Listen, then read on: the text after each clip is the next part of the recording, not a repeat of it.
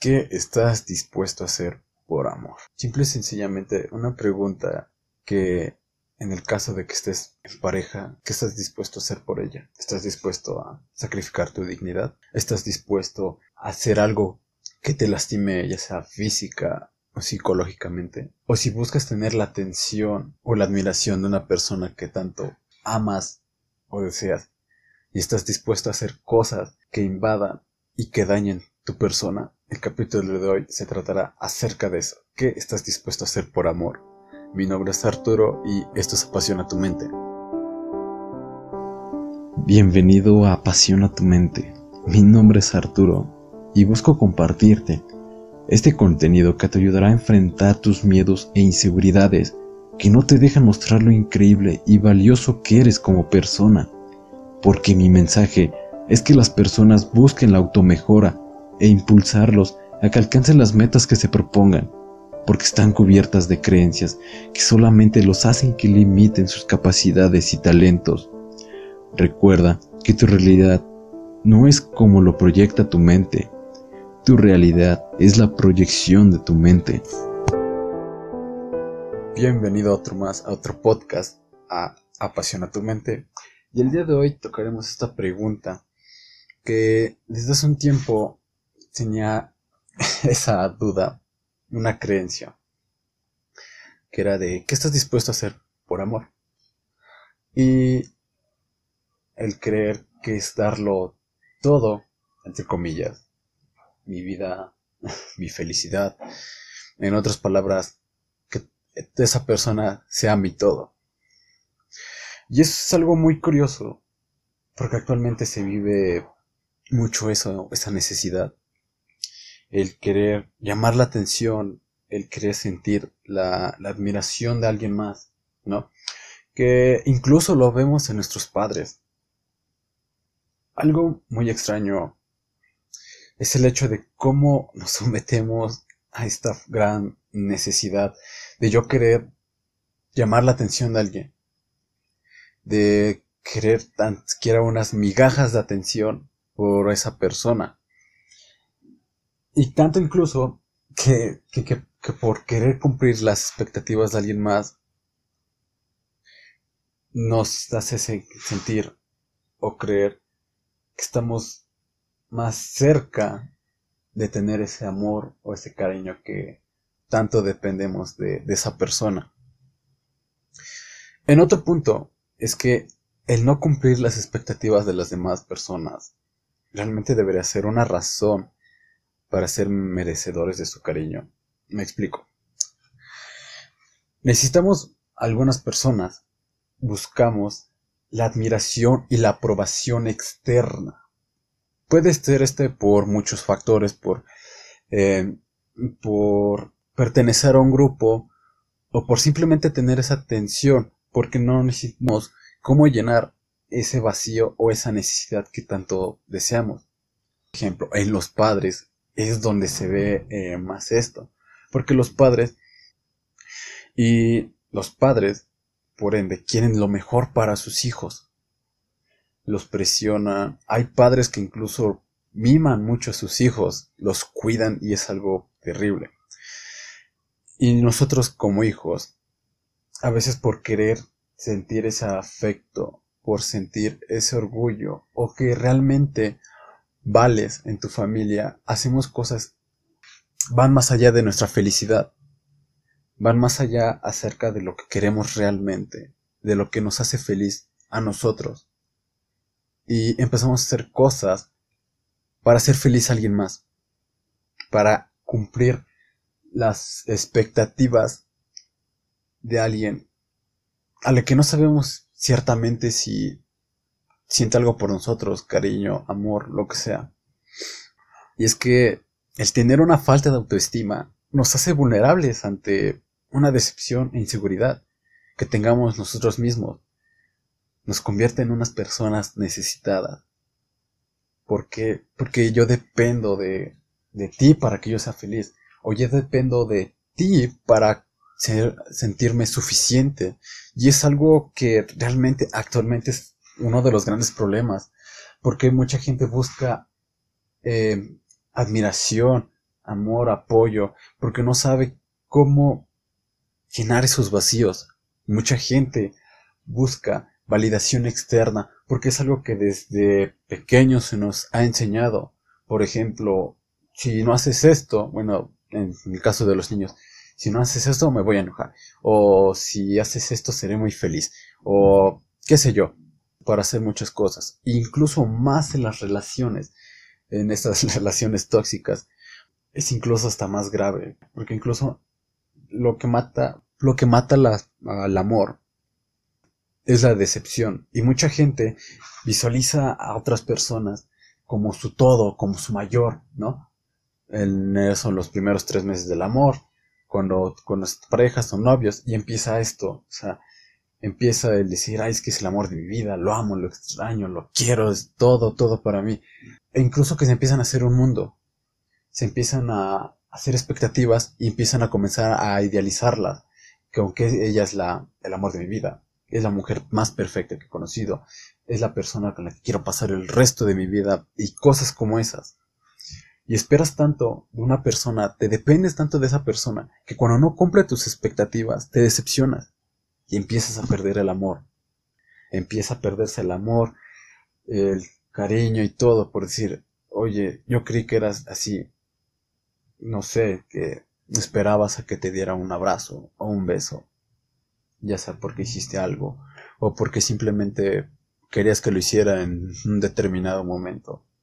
Y muchas cosas como estas es lo que empieza a afectar, porque al no saber cómo llenar ese vacío, hacemos cualquier cosa por amor, por sentir atención, aprecio y cariño. Y es una de las cosas más tristes. Y realmente es triste incluso ver cómo seres queridos, amigos, sucumben a estos aspectos y realmente empiezan a hacer cosas que capaz de lastimarlos, tener problemas consigo mismos, a llevarlos a hacer cosas que realmente los pueden dañar. Pero ante todo esto, una de las claves para confrontar esto es crearte una dignidad personal. Una de las mayores bases para empezar a desarrollarte como persona es empezar a crearte dignidad. Empezar a poner límites. Aprender a decir no. Porque algunos creen que el ver por sí mismo, el ver primero en sí mismo, es una forma egoísta. Y no, o sea, es una forma de ser amoroso contigo mismo. ¿Por qué? Porque tú sabes qué es lo que quieres, tú sabes qué límites no estás dispuesto a pasar porque sabes que puede dañar tu integridad y tu persona. Y esto sencillamente es para algo que muchas personas no lo entienden o no quieren. Hay una forma de poner límites. Y es en base a tus valores. Tus valores van a ser lo que te definan. Mucha gente se podría definir con cinco valores o seis valores. Pero realmente deben tener más. Y no lo digo por que yo lo, porque sea así, no, simplemente porque al ser unas, unas personas emocionales somos capaces de incluso dar la vida por alguien, por alguien más, que no sabemos si realmente vale la pena o si realmente eh, podemos obtener algo de esa persona. Y una vez que tú tengas tus valores, plantearte bien tus valores, puedes decidir qué límites tienes y qué límites no. Los valores es una de las cosas más importantes que tiene el ser humano y una de las cosas que yo más recomiendo que tenga. ¿Y por qué? Tú teniendo tus valores firmes y bien cementados, es difícil que alguien te corrompa. Porque incluso al escoger una pareja, tú puedes saber cómo escoger a tu pareja en base a tus valores hay muchas mujeres que cuando terminan una relación sufren. Tanto hombres como mujeres sufren también en una relación. Pero si tú les pones una hoja y les digas cuáles son sus valores y después escriban los valores de la otra persona, te darás cuenta que ni una ni otra cosa van con lo mismo. Cuando tú buscas a una pareja, empieza basándote por sus valores. Busca la similitud con ella. ¿Qué valores son similares a los tuyos. Y después empieza por una idealización. Si qué ideales tiene cada quien. Si sea que el de la otra persona quiera crecer, superarse, y tú también quieras crecer y superarse, va de la mano. Y eso es algo increíble, el tener a alguien que también quiera superarse. Pero si, por ejemplo, el tuyo es solamente divertirte algo de un rato y esa persona quiere algo serio, de embalde, el que de embalde que quieras compartir algo con ella, porque sus ideales, sus ideas no van a la mano. Y para no tener broncas, pues mejor dejar las cosas en claro desde un principio. Otra cosa muy importante acerca de la dignidad personal es que no te aferres obsesivamente a un resultado. Hace unos momentos comenté acerca de las expectativas, de la decepción. Pero ahora quiero enfocarte a que tú no te aferres a un resultado fijo. Hay una frase, una frase que me gusta mucho que dice, vive sin necesidad, pero siempre buscando algo. Se refiere a que tú busques, pero no necesites. Yo vivo, yo busco ser feliz eh, con dinero, pero no lo necesito. Pero prefiero buscar la riqueza, ya sea financiera, emocional, intelectual, entre otras muchas cosas. Pero hay gente que aferra de una forma obsesiva a un resultado que es capaz incluso de arriesgar su propia vida por querer ese resultado. Y ahora, ante este aspecto, debes que entender que si tú tienes una meta o un objetivo, sea inteligente. En base a cada, si tú tienes un objetivo, empieza a trabajar en ello. Pero ve y aprendiendo. Pasa la acción, analiza e implementa. Ve que hiciste mal, cómo puedes mejorarlo y practica y practica y practica.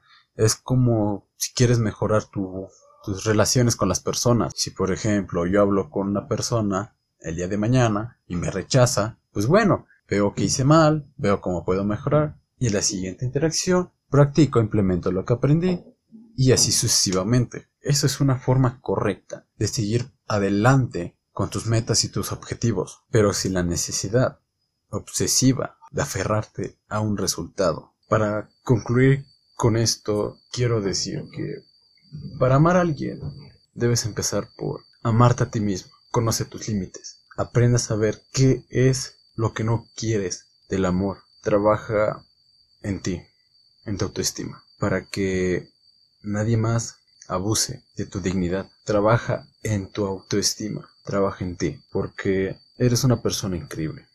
Tienes que descubrir qué habilidades tienes, qué eres capaz de hacer y no hacer. Si es necesario mirar hacia atrás, ve todo lo que has superado, todo lo que has logrado. Recuerda en esos momentos en donde sentiste un gran dolor que creías que no tenía fin y ahora regrésate al presente y mira en dónde estás. Estás en un lugar increíble y si quieres comenzar a hacer algo por ti, empieza desde ahora. Empieza a ver por ti. Sea una persona que le sobre que a que le falte. Mi nombre es Arturo. Sígueme en mis redes sociales como Instagram, Facebook y si me estás escuchando en Spotify o en Google, en Podcast iTunes, suscríbete y muchas gracias por su atención. Nos vemos en un siguiente capítulo. Hasta luego.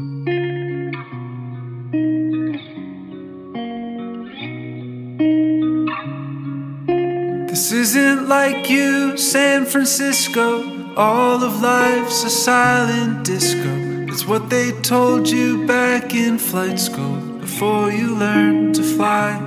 And later on in your compartment, you draw the shades and sit in darkness, reading screens on aeronautics, measure space and time.